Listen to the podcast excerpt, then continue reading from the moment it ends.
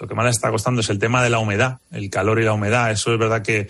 Pero yo les he visto muy bien a, los tres, ¿eh? ¿eh? Más allá de la diferencia técnica que tienen, físicamente también están marcando ahí eh, diferencias. Y eso creo que destacarlo, sobre todo, está en un equipo que es, que es un equipo muy joven. El promedio de edad de Inter Miami, no sé exactamente, debe estar en los 25 años. Hay muchos muchos chavales, muchos críos. Tú decías antes, eh, hay, hay gente que, que, ha dado un paso al frente a, la llegada de, de, Leo Messi y algunos de ellos incluso chicos de la cantera, que quién lo iba a pensar, ¿no? Eh, pero, pero es verdad, son, son chicos de aquí de Miami que empezaron en la academia y que están ahora jugando, por ejemplo, Kremaski es, es un jugador eh, nacido aquí, pero de, de origen argentino y, y, es un chico que empezó a tener oportunidades y ahora, por ejemplo, es uno de los que mejor se asocian con, con Messi en el medio campo. El otro es Robert Taylor, que es un, finlandés. Este no es tan, tan joven, pero bueno, tampoco es, es eh, muy veterano. Igual hay varios ahí que han dado un paso al frente y por eso se nota, claro, porque está creciendo mucho a nivel colectivo. Ahí yo le doy mucho mérito también a, al Tata Martino, ¿no? que además conoce la competición. Recordemos que el Tata ya fue campeón de la MLS con, con Atlanta United en el eh, primer año. Maldini, ¿tú a quién destacas? ¿Al margen de lo que ha dicho bueno, Nacho? Los he comentado, Kremaski y Taylor son interesantes. Arroyo, un ecuatoriano que también está jugando bastante bien ahora ahí como interior. Y luego al final, eh, Josep Martínez, el delantero que estuvo en Italia, está jugando por delante de, de, lo que es ese. Juega, 4-3-3 prácticamente, con Messi con libertad, Josep Martínez arriba. Y es una pena por el chico que se llama Campana, que es un ecuatoriano bastante joven, que me parece buen delantero, pero lo está eclipsando eh, Josep Martínez. Y luego los centrales, Miller, el canadiense, y Christoph, el ucraniano, que eh, es un jugador que mete buenos pases interiores, lo está haciendo bastante bien. Y un detalle, la gente se pensará a lo mejor que este torneo que ha ganado el que ha ganado Messi lo ha ganado, lo ha, ganado que, que, está chupado. No, no, lo pasó muy mal lo pasó muy mal contra Dallas, en, creo que fue 16 avos, que perdían 4-2 y faltaba muy poco, acabó empatando a 4 y pasó por penaltis. El primer día contra Cruzul ganó 2-1 con un tiro libre al final. La final por penaltis, es decir, que ha habido partidos más que ha ganado con más contundencia contra Charlotte, contra Filadelfia, pero así, ha habido partidos que han estado a punto de quedar fuera muy pronto, ¿eh? o sea que ha sido un torneo muy complicado. Eh, eh, ¿Son más divertidos los partidos de la Liga Árabe o los de la Liga Americana? A mí, yo, a mí me divierten los dos. Se juega bastante ritmo. Hombre, la Liga Árabe tiene todavía más nombres, porque aquí, tienes el Inter Miami con todas las estrellas, el resto de equipos tienen algunos jugadores buenos, pero no, en cambio la Liga Árabe te ves, te ves partidos que enfrentan a grandes estrellas en los dos equipos, ¿no? Entonces, que seguramente en eso es más atractiva todavía la Liga Árabe ahora mismo, para el, nivel europeo. Eso sí, eso sí, los partidos de Inter de Miami son, son un espectáculo casi todos. ¿eh? Nacho, gracias. Un abrazo para Miami. Un abrazo grande, chicos. ¿A qué hora, es el partido mañana? Eh, creo que es a como la una vuestra. A la una por ahí, ¿no? Sí, a la una de la Sí, es a las 7 del este, que es a la, a la una de allí, de vale. España. Gracias, Nacho. Un abrazo. ¿Lo comentas tú en Movistar, Maldini? No, mañana no, mañana no, porque tengo un par de días que me tengo que ir a Cádiz, dos días, y mañana no lo comento yo. Creo que he comentado el de hoy, pero no. La final sí la haré yo, sí. Vale. ¿Quieres decir algo más de la MLS, de la Liga Árabe o de...? Pues, eh, pues no, yo creo que hemos comentado prácticamente todo. Que, que Al Nasser hoy está a punto de quedar fuera, que Talisca, eh, un jugador que parece que no le quieren en Al Nasser, eh, al final acaba siendo un jugador, importante en este equipo y que la verdad que hay que, tener en cuenta que, van a seguir fichando y cada vez más jugadores y de más nivel. Hmm. Va a ser eh, de verdad tremendo, ¿eh? O sea, sí, es una revolución como, como nunca se había visto, Juanma. ¿eh? Fíjate los nombres que te he dicho y ya digo, he dejado fuera jugadores jugadores de, de que serían titulares. Yo creo que hay 12, 14, 15 jugadores en la Liga Árabe que serían titulares seguro en equipos importantes de Champions. ya no estoy hablando de un equipo de segunda, no, no. O sea, a ver, o sea, pero segurísimo, ¿eh? segurísimo. Y cuando reaparezca Neymar, a ver cuando sí, Neymar cuando empieza a jugar, tiene molestias, eh, tiene para creo que unas semanas, así que cuando empieza a jugar Neymar ya a ver cómo, cómo mejora todavía la cosa. Maldini, un abrazo, un abrazo. Gracias. Un abrazo, hasta luego. Adiós, hasta luego. Señoras, señores, hasta aquí el partidazo que vuelve mañana a las once y media. Les esperamos. Semana intensa, semana de radio. Adiós, buenas noches. Juanma Castaño. El partidazo de Cope. Estar informado.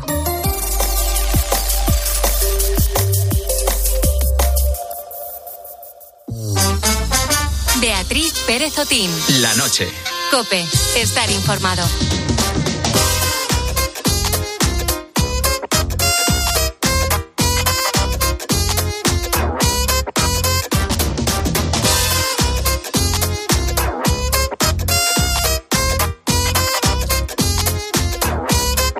Buenas noches. ¿Qué tal estás, querido búho, querida? Arranca una nueva edición de La Noche de Cope en su edición de miércoles. Es 23 de agosto y desde ahora y hasta las 4 vamos a acompañarte.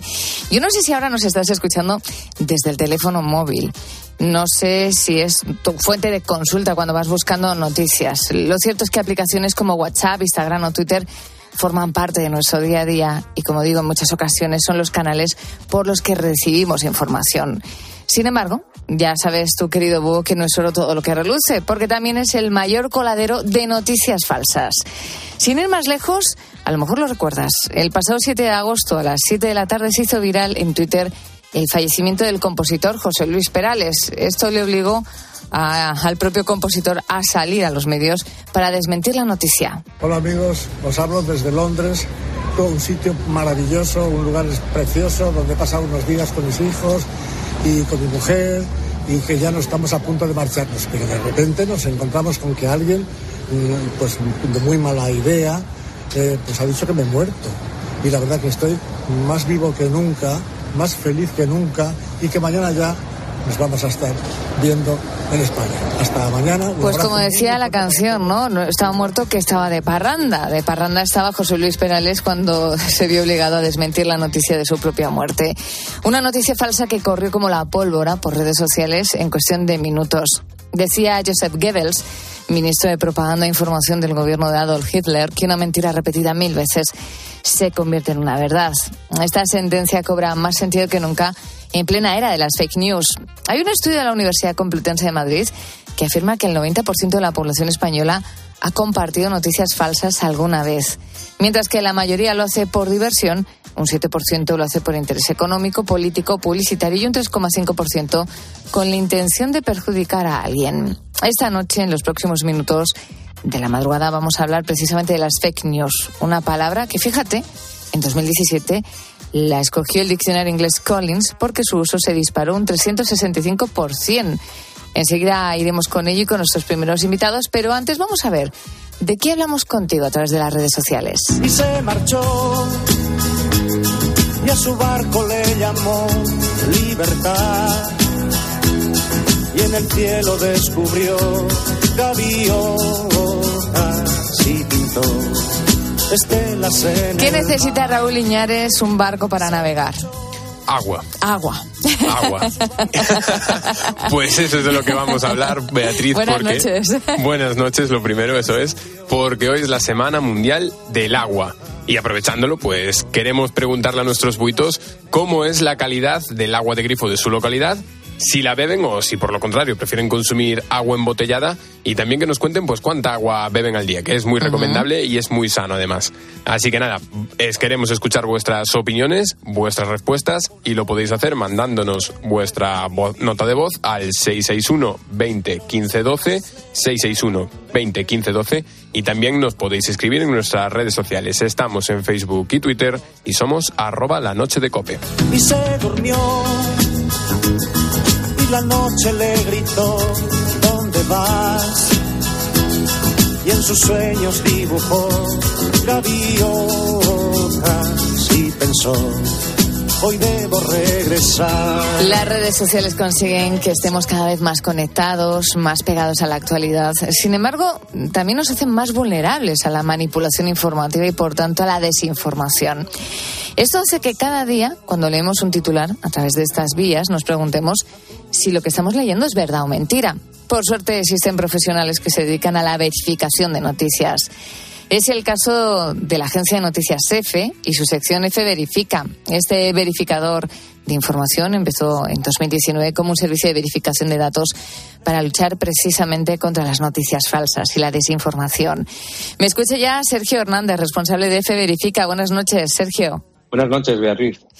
Bueno, compañero, la verificación de noticias siempre ha sido una prioridad, ¿no? Para cualquier medio de comunicación, pero entiendo que con la proliferación de noticias a través de las redes sociales, donde cualquiera puede lanzar un titular, se hace más que necesario.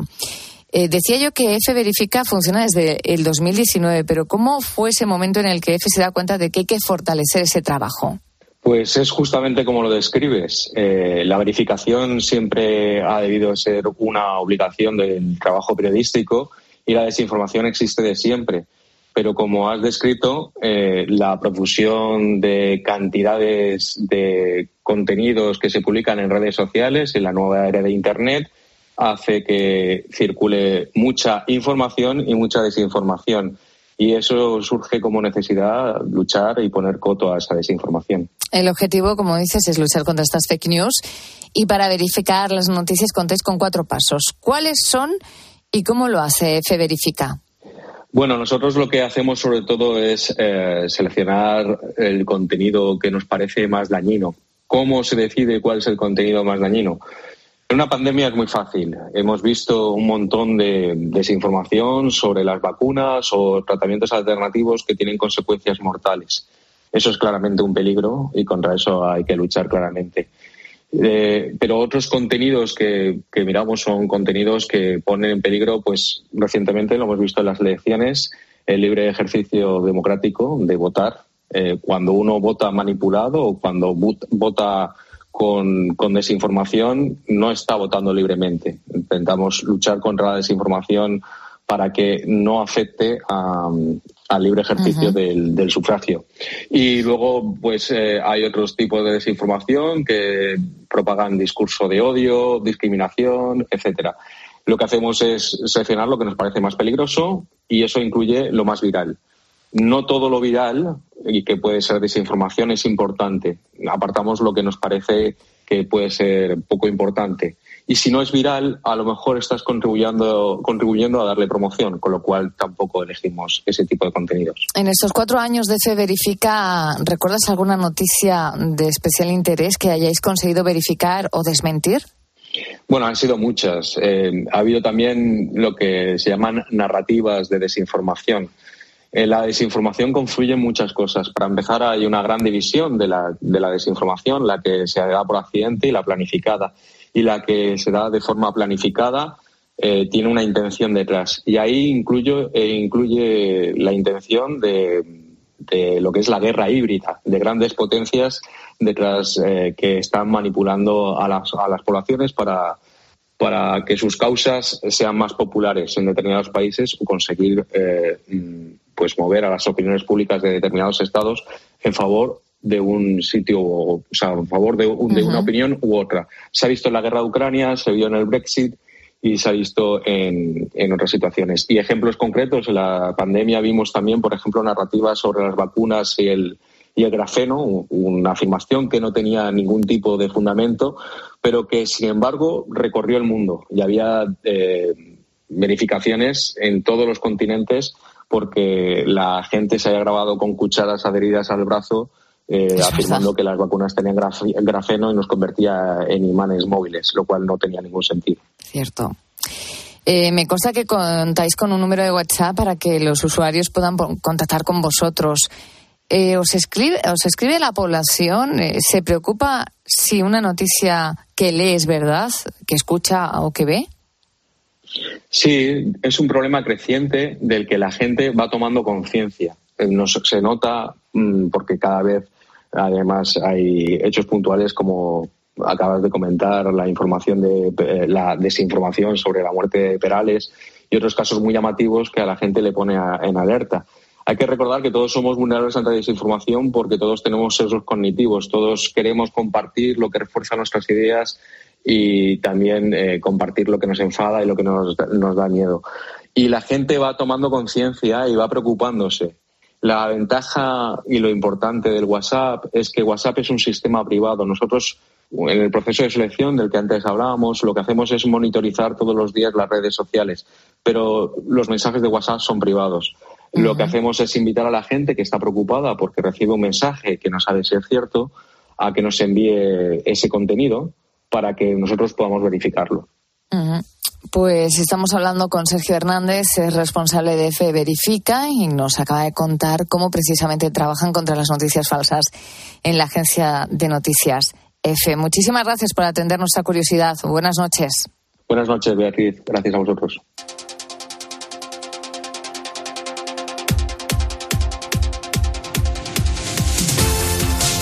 Precisamente anoche en este mismo programa hablábamos de cómo algunas redes sociales se están poniendo las pilas para luchar contra las noticias falsas. Una de ellas es YouTube tal y como nos contó nuestro experto en tecnología, Juan Diego Polo.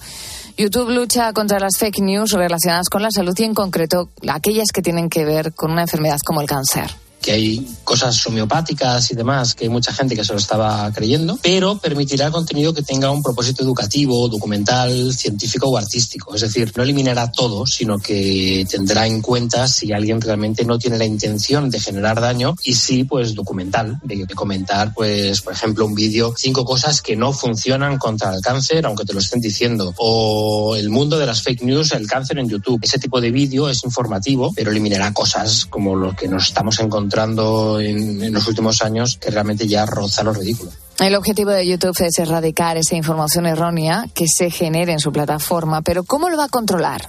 Usará una combinación tanto de sistemas automatizados como de revisión humana. Los sistemas eh, funcionan de una forma relativamente sencilla. Es decir, si un youtuber ha publicado durante dos años vídeos de aliens y vídeos de piedras que hablan y de repente publica uno sobre el cáncer, el sistema automático va a sospechar, lógicamente, y seguramente lo va a bloquear y se lo va a enviar a una persona humana para que revise si efectivamente eso es cierto o no. La revisión humana se encargará de verificar si lo que ha sido bloqueado de forma automática realmente debe continuar siendo bloqueado o si pueden entrar dentro de aquellas categorías que hemos comentado antes. Y además no será la única novedad de YouTube. También modificará el orden de búsqueda de los usuarios para dar una mayor credibilidad al contenido el orden que aparece en los vídeos generalmente está relacionado pues en función de la cantidad de visitas que tiene o de la fecha de, subida del vídeo. En este caso lo que va a dar más peso ahora es la fuente, es decir, si lo ha subido un médico, lo ha subido un hospital, lo ha subido un laboratorio de investigación, tendrá mucha más prioridad, aunque tenga menos visitas, que uno que ha sido subido, pues, pues ya te digo, por un youtuber que está especializado en, eh, en aliens que sobrevuelan lagos, por ejemplo. everybody. I'm sorry. It's time to leave. I gotta leave now. Got somewhere I gotta be now. I'm starving. Can somebody walk me to my car? If I go alone, I'm not gonna make it very far.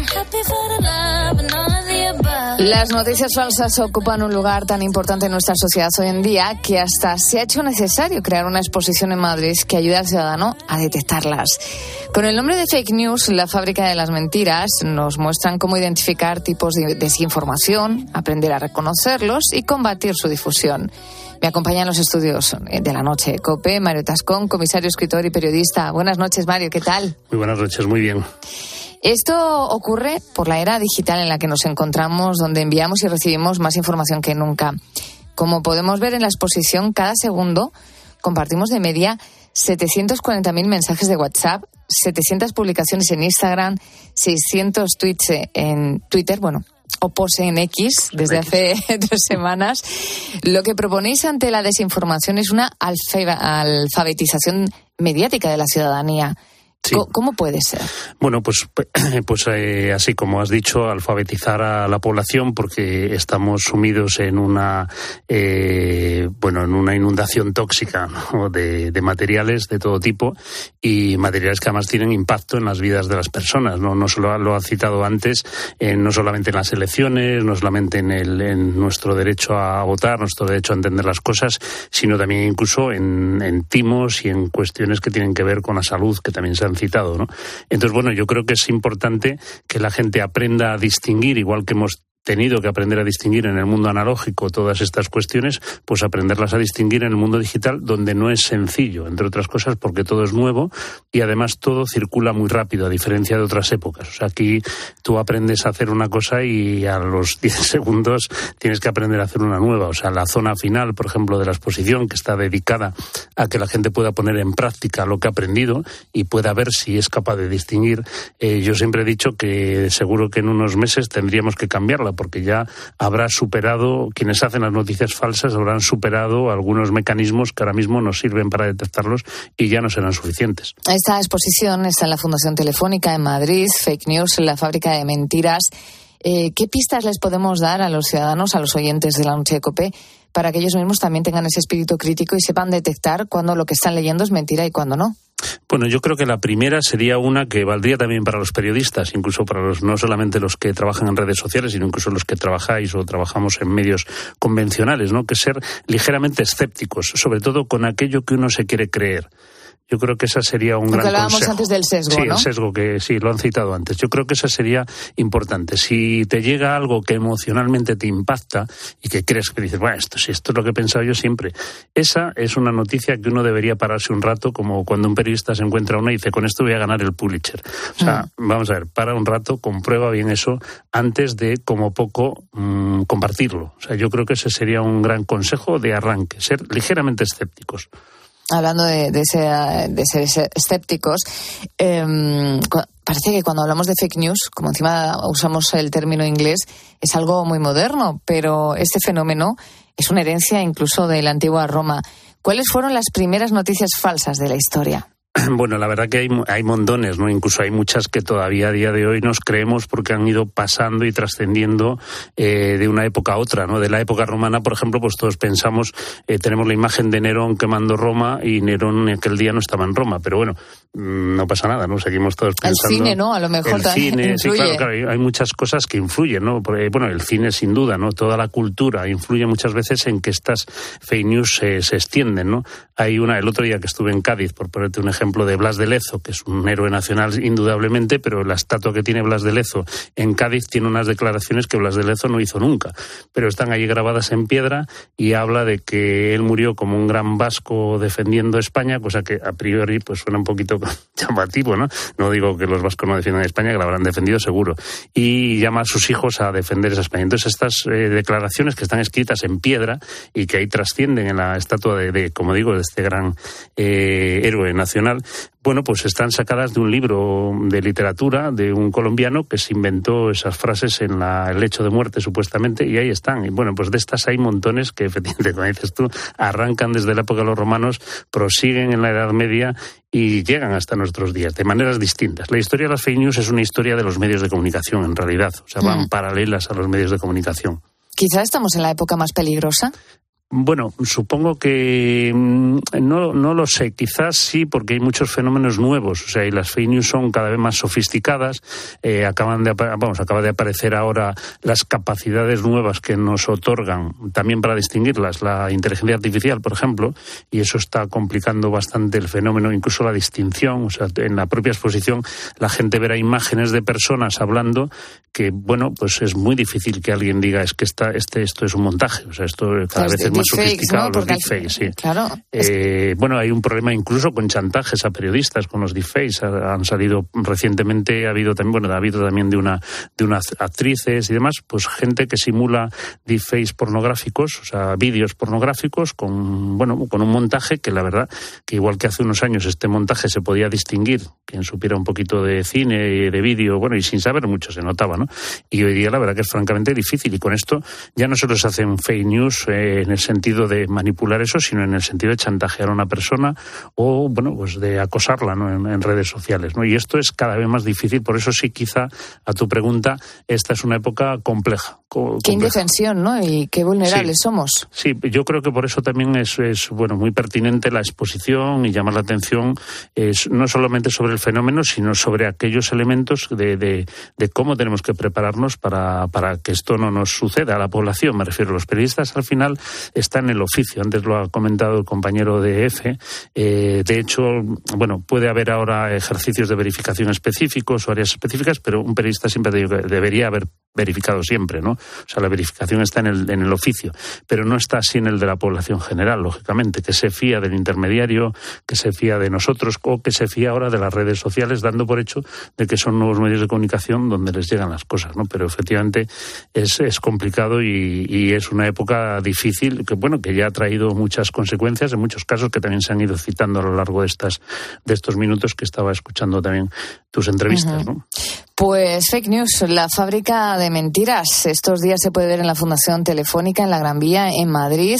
Mario Tascón es su comisario. No sabemos si circulará, pues se podrá ver en otras ciudades. Eh, bueno, estamos pendientes. Se hace muy interesante sí, para sí, yo creo que sí, porque, vamos, en principio está hasta noviembre eh, aquí en Madrid y, bueno, sí, animó a la gente, a- está teniendo muchas visitas, incluso ahora en verano, que no es una época fácil, y, y yo creo que sí, espero que en otras ciudades, desde luego sé que en alguna fuera de España también está ya, es candidata a llevarse la exposición en algún momento, pero entiendo que también en alguna otra española también será posible. Pues ojalá así sea. Gracias por ese trabajo, Mari, y gracias también por visitar la noche de Cope. Que vaya bien. Muchas gracias a vosotros.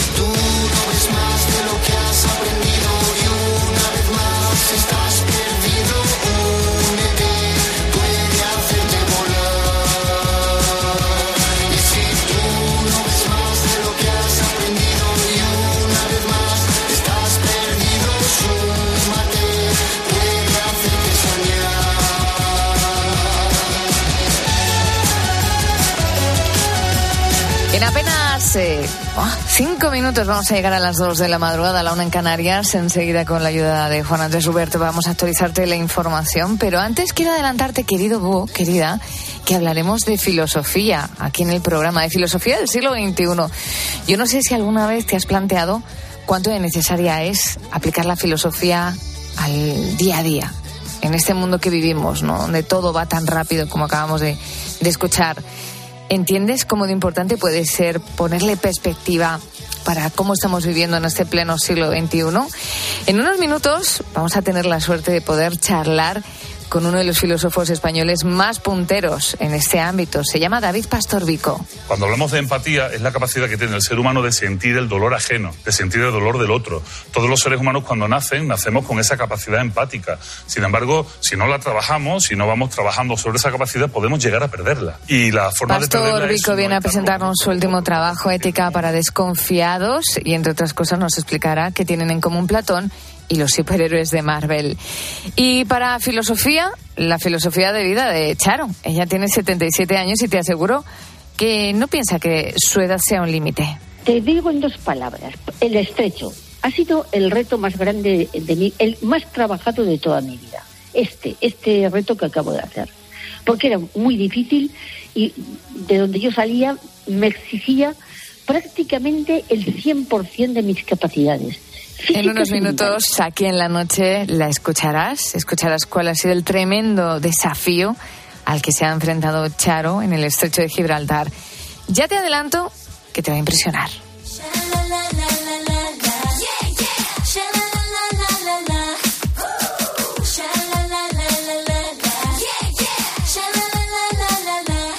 Raúl Iñares, ¿estás bien hidratado esta noche o no? Estoy muy bien hidratado y ¿estarán nuestros oyentes bien hidratados? Espero que sí. Vamos a preguntarles, vamos a preguntarles a ver si están bien hidratados y cómo lo hacen, si prefieren hacerlo con agua del grifo o si por lo contrario prefieren utilizar el agua embotellada y también pues eso, que nos cuenten si beben mucha agua al día. Así que nuestros oyentes pueden responder estas preguntas mandándonos su nota de voz al 661 20 15 12 y también dejándonos su mensaje en redes sociales en arroba la noche de cope tanto en Twitter como en Facebook. Pero primero, como siempre, vamos a escuchar a alguien de la redacción. Hoy tenemos a Fernando Evangelio, que, bueno, Pepe siempre dice en tiempo de juego que es el Evangelio de la radio, es una de las cosas con las que me quedé toda la vida y me encanta. Así es. que vamos a escuchar qué nos dice él, que es un gran fanático del agua. Buenas noches, búhos. Me encanta el agua. Intento beber toda la posible. Bebo menos de la que debería. Bebo bastante agua mineral, bastante agua embotellada, pero creo que la de la del grifo de nuestra zona, que además está cerca de un depósito, es de bastante buena calidad. Así que me declaro fan incondicional del agua. Pues ahí está, bebe de, de ambas fuentes, por así decirlo. Le gusta tanto la embotellada como, como la, la de grifo. Y nos dice que es un gran fan. Hoy estamos hablando del agua porque precisamente esta semana se celebra la Semana Mundial del Agua. Hay que poner en valor este bien tan necesario para nuestra supervivencia. Eh, sí, que el planeta Tierra tiene mucha agua, sí, pero no toda se puede consumir, así que tenemos que preservarla con calidad y cuidar el medio ambiente. Y por eso hoy te preguntamos cómo consumes agua. Esperamos tus mensajes. ¿Cuáles son los canales directos de comunicación con el programa, Raúl? Pues nuestros oyentes pueden ponerse en contacto con nosotros a través de notas de voz con nuestro número de teléfono 661 20 15 12, 661 20 15 12 y también nos pueden mandar sus mensajes y comentarios en nuestras redes sociales. Estamos en Facebook y Twitter y somos arroba la noche de cope.